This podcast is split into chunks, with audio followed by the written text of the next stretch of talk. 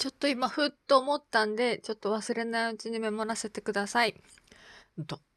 うんとね。なんかね。ああ、まあ、口に出そうとするとまた忘れちゃうんだけども難しいね。あの、あのね。今、すっごい頭のいい方のポッドキャストを聞いてたんです。それでね、すごいんですよ。その、言語、言語化する能力っていうのかな。自分の中にあるものを表現する、言葉にして表現する能力が、すごくすごく上手な方の話を聞いてたんですね。それでそれを聞きながらね、ああ、すごいなって、アートだなーって思ったんですよ。そうかって。言語化する能力が素晴らしい人とかって、なんかアートと無関係なような、なんとなくね、イメージでいたけど違うなって、めちゃくちゃこれアートだなって思ったんですよ。そうそう。うんうん。ほんでね、なんだ一緒なんじゃんっていう 感じがしてすごく嬉しくなったの。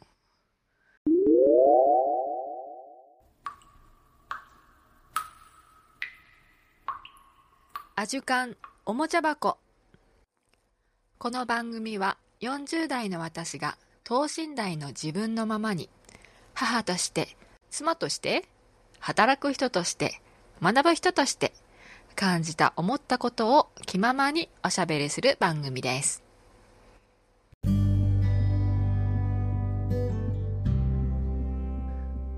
まあそそもそもアートって何みたいなことも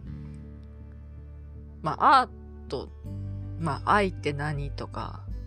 アートって何？芸術って何なのさ？っていうところももちろんあるけども、なんだろう、何かを感じていて、何か感じたものとかを、気持ちとか、そこにあるものを、何かしらの手段で表現をする。うん。例えば何かを見て自分の中に芽生えた感情を自分から何かできる形で表現することがアートなんじゃないかなって私は考えていて。だから喋ること自体が全部アートだなってなんか自分が感じて理解したことをそれを数式にしたりする数学者みたいな人ももちろんアートだしって思ったんです。そうそう。うんうん。すごい昔に18歳になってすぐかな、うん、そのあの水商売や始めのところで働くようになってそこでね最初に出会った本当に最初の人たちは私すごい覚えてるんだけども1回しか来なかった日本からねちょっと遊びに遊びに来てたよ仕事で来てたのかな。なんかアートの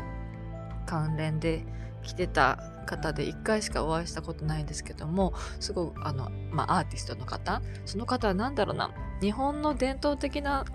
何か作ってらっしゃる方だったと思うんですけどもその方がねなかなかその気難しくってお話が、うん、あんまりねそのそういうお姉ちゃんとか来るようなとこに来ても全然楽しくないみたいな感じで全然楽しくなさそうに最初座ってらっしゃったんですね。それでまあまあ私はあの本当になんだろうなどんな人にでも、うん、あんまり気を寄せずにあの私のまんまで話ができるみたいな子だったんですけどそれでまあまあ話をしててで聞いてたらああまあまあどどっからどう見てもアーティストみたいな方 方だったんですけどもなんかねすごい興味がやっぱりあって私もすごい当時一番どっぷり絵に使ってた頃だったので本当になんかねお話ししたい聞かせてみたいな感じでお話をしててほいでまあそのアートってさみたいな話やっぱりしたりとか私がしたんですよねきっとね。なんかあの光の粒とかそれか音の音の泡になって出る音みたいなもの。泡じゃないな。何て言ったのかな。光光と光と音とそれか絵描くこととか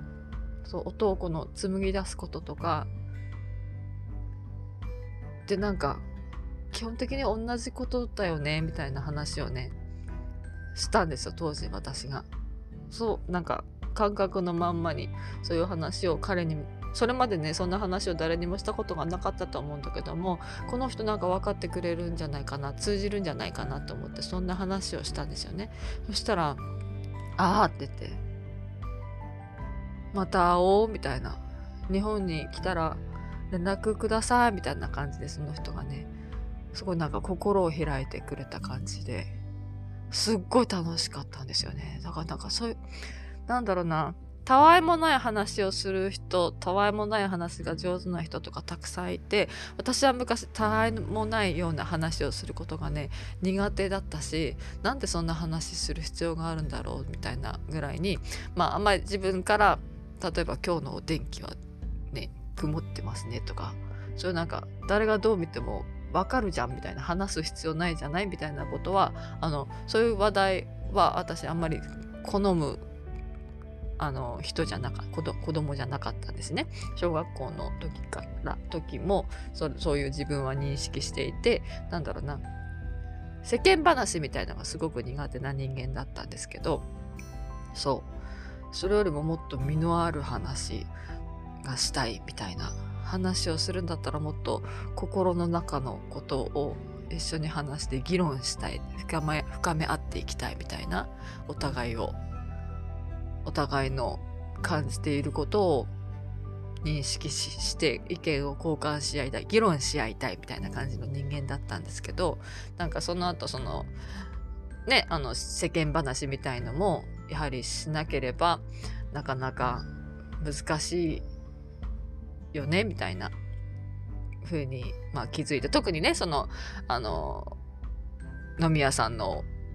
お姉ちゃんなんかしてたらまあまあ最初は世間世間話みたいなとこからやっぱり入っていくんですよ突然ね全然知らない人にその深い内面の話とかなっていきなり始まらないのでそこからあそういう突破口が必要なんだなみたいなそこから導入していかなきゃいけないんだなっていうのはだんだんだんだん分かってきてまあ世間話とかもするようになったんだけどもまあまあ基本的にあんまりね世間話興味がないみたいな 感じだったんですよ。でまあその時にあのお話をしたアーティストのまあ、たまちゃんっていうんですけど、たまちゃんがね、男性の方、本名全然忘れちゃいましたけど、あの、アーティスト名とかも全然忘れちゃいましたけど、たまちゃんって呼んでて、たまちゃんはやっぱりそんな感じの方で、本当になんか心を、まあ、閉ざすじゃないけど、なんか、うん、世間話したくないみたいな感じの人だったんですよね。そう。それでなんかすごくね、その人とたまちゃんと、だかなかそうやって私が思ってることを話したことないことがなんか通じるかなと思って話したらなんかすっごいなんかすっごい伝わって共感してくれてなんかねすごい楽しかったっていう話になったのは何でだ？そうそう今そのすっごい頭のいい私には、まあ、本当にねあの、うん、人生において接点がないであろうみたいな人々と、まあ、ポッドキャストを通じてあのいろいろ勉強させていただいてますけれども本当にね言語能力に長けていてすごい言語化が素晴らしいみたいな人たちの話を聞いてねわあすごいなって私はうん難しいなあってすごい思ってたけどもなんかね本当に今ピンと同じじゃんみたいな。いや全然違うんだろうけどいやいや。でもなんかすごいね同じアートなんだなって思いました。うん。ね。自分を表現してるしにゃーんというわけでそれをただメモしたくなったのでしました。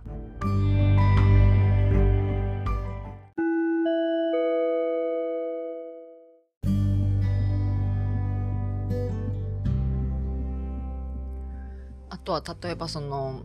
あの道屋を歩いてて自転車乗っててもいいや。なんかあの通勤途中にふーんってあの自転車乗っててふーっとねふーって桜の花びらが目の前をチルチルチルチルチラチラチラって飛んでった時なんかもうめちゃくちゃハッピーになってわーってなんか嬉しくてふんふんふんって鼻歌歌っちゃったりとかね。それなんかもね表現してるよね。自分の喜びをかすかに誰にも聞かれるわけでもなくですけども表現しているのもアート？ん？うん。それから手すりを磨きながらとかね。グラスを磨きながらとかでもいいけども。ねグラスなんかもう夢中になっても磨いてましたね私。うん。ホテルマンの時代とかすっごいグラス磨いてましたけどそれもあのもちろん業務上ねあのお客様のためにみたいなところもあるんだけれどもそれ以上になんだすっごいハマったりとかしてねなんかこのうんそれは表現なのかな？いやそれハマる。何かを表現してるのかな？いやそれはちょっと違うのかな？わかんないけど。まあアートの、うん、アートを別にうんなんだ？なんだ。ディスクライブじゃなくて断定じゃなくて限定じゃなくてなんていうの？もう私のこの言葉さ。ねどうでも本当にどうしよう。デフィニッション定義ね。定義アートを定義する必要は全くないしないんだけれどもなんだろうね。そういうなんか様々な形のいろんなねこだわりとかそういうのもねアートなんじゃないかなっていうふうに私は私が感じるだけであってそれがアートではないって言われたら別にそれでも構いません。って感じですけども。うんそうそう。いやでもだから本当にアートに囲まれてるなってアートだらけだなってこだわりだけじゃなくてね本当に感じてるのを鼻歌で歌っちゃうのとかもアートだと思うしなんかその道の歩き方とかいろんなもの。うん。ね、子供のお尻の拭き方にしてもそうだし、ね、赤ちゃんの時とかさ、なんかすごい、なんか、そうなんだよ。なんか日々の、なんかいろんな生活とかも、なんかね、本当に何も意識しないし、認識しないで、ただ単にそのやんなきゃいけないことのよ、として、なんか、ルーティン的な感じで、何も考えずにやっちゃうのと、なんか、んって、この、この吹き方をこのように手を持ってきてこのように拭くとめっちゃお尻が綺麗につるんってすぐに拭けるんだよなみたいな そういうなんかそういうなんかうーんなんだこだわりじゃないな。そういうのなんか発見したりとか何コツとかを発見したりとかもしたりとかコツ発見してそそっからまたそれをこの極めていったりとかそういうのもねアートアートを私は感じたりするんですよね。全然違うのかな？まあ別に違ってもいいんだけど。うんうん。そうね。話し方とかもそうだしいろんなことがなんかね面白いなと思ってなんか興味を持っていろんなことを意識的にすることが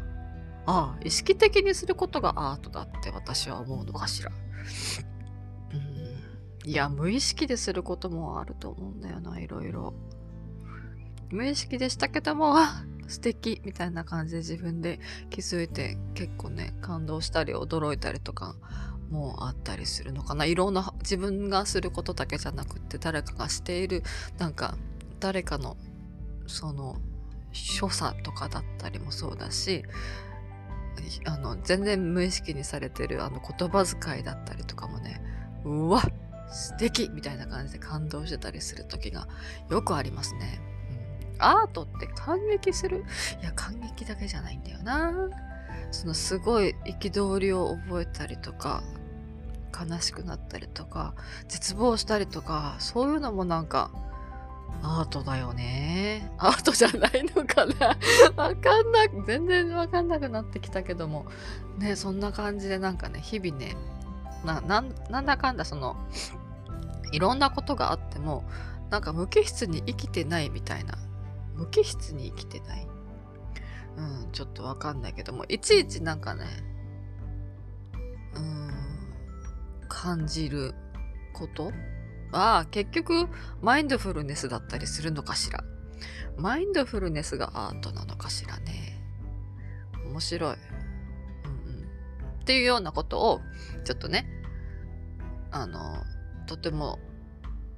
言語化能力が優れている頭の良い方のポッドキャストを全然関係ないんだけども聞いて思った次第でございます。一緒じゃんみたいな。いや、一緒じゃないんだよね。全然一緒じゃないんだろうけども、なんかこの表現する方法、手段が一人一人に全然違って、で、なんだかんだその言語化能力が高いと素敵とてもとても、うん、私が言ってるみたいに頭がよく賢くもちろん見えるしそのように多分評価されるだろうし私のようなこのしどろもどろで何言ってるんださっぱりわかんないみたいな。あの